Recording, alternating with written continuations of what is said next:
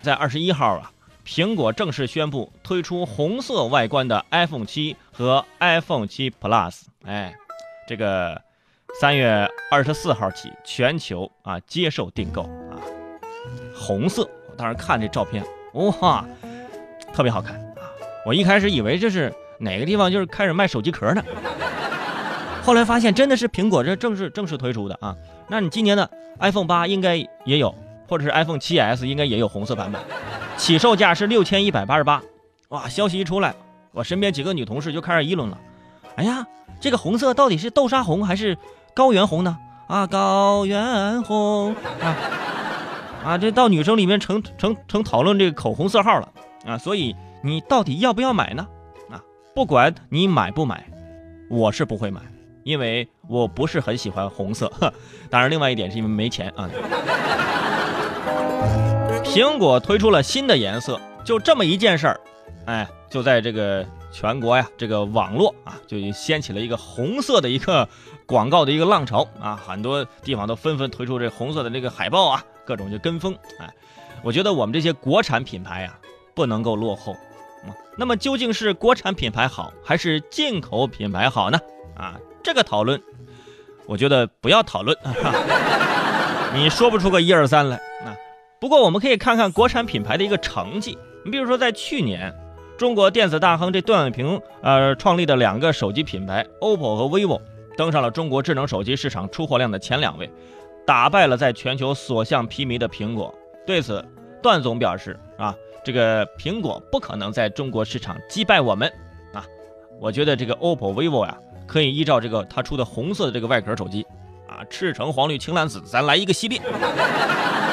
对不对啊？OPPO、vivo 就就是我们小时候用的步步高嘛，啊，小时候小时候用他们的复读机，长大了用他们的手机，哎，到老了可能用他们的助听器了吧？选择机会很多，我觉得国产手机可以去尝试。而且，呃，根据一个统计说，OPPO 和这个 vivo 啊，在二零一六年在中国市场的出货量是超过了一点四七亿部，1.47亿部，在而且是在中国市场出货量，你想想，很可怕呀。这个数字很可怕，而苹果是多少？四千四百九十万部，差了多少？差了这我算一下啊，一二三，啊，差了，呃，差了不少啊。就是这样看来啊，走在路上啊，你就这这个，你就随便去看，大家用的可能 OPPO 跟 vivo 的这个几率会更大啊，就是这种撞衫的可能性啊，撞击的可能性就更大啊。看到这个 OPPO、vivo 销量很好。有一家这个国产的手机的厂商就坐不住了，小米啊，小米坐不住了啊！大家都知道啊，小米旗下的商品一直都以性价比著称，呃，其中呢，去年呢，他们发发布了两款产品啊，分别是这个呃电动的这个助力折叠车啊，售价是两千九百九十九元，还有这个电动滑板车，售价是一千九百九十九元啊。就是不贵啊，凭借这个较高的产品质量和较为厚道的价格呢，也获得了很多米粉的这个喜欢。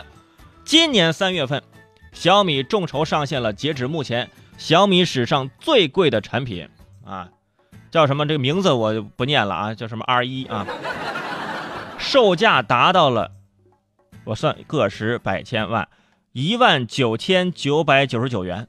虽然不便宜，但是小米强调它具有极致的性价比。啊，现在这款公路自行车正式登陆了小米的这个商城，售价没有改，依然是两万块钱啊！如果我有买这自行车的钱，我买几部 iPhone 七 Plus 吧，啊，买一个小米自行车，哎。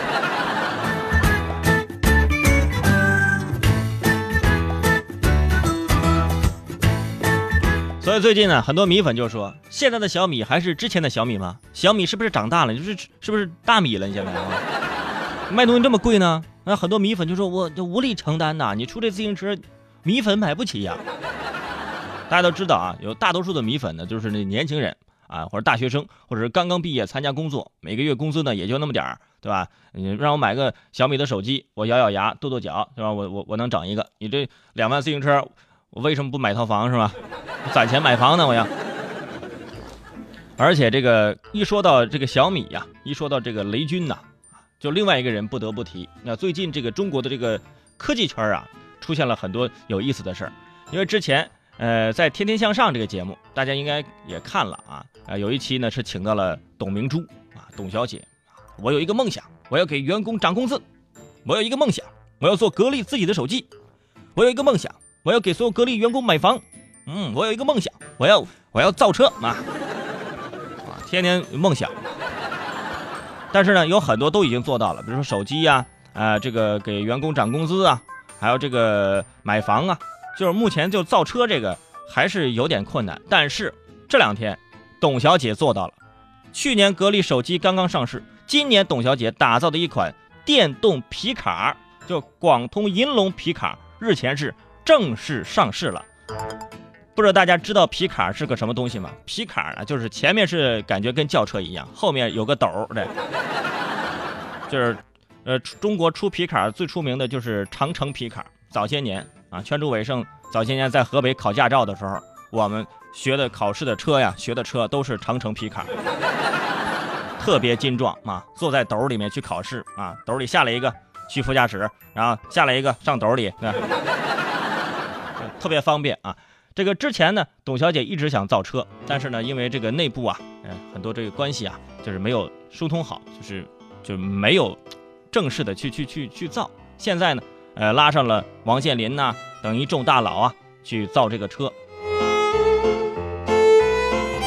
在去年十二月份，格力电器总裁董明珠是力排众议，联合万达等企业是增资三十亿元，正式进入了这个入股啊珠海银龙新能源。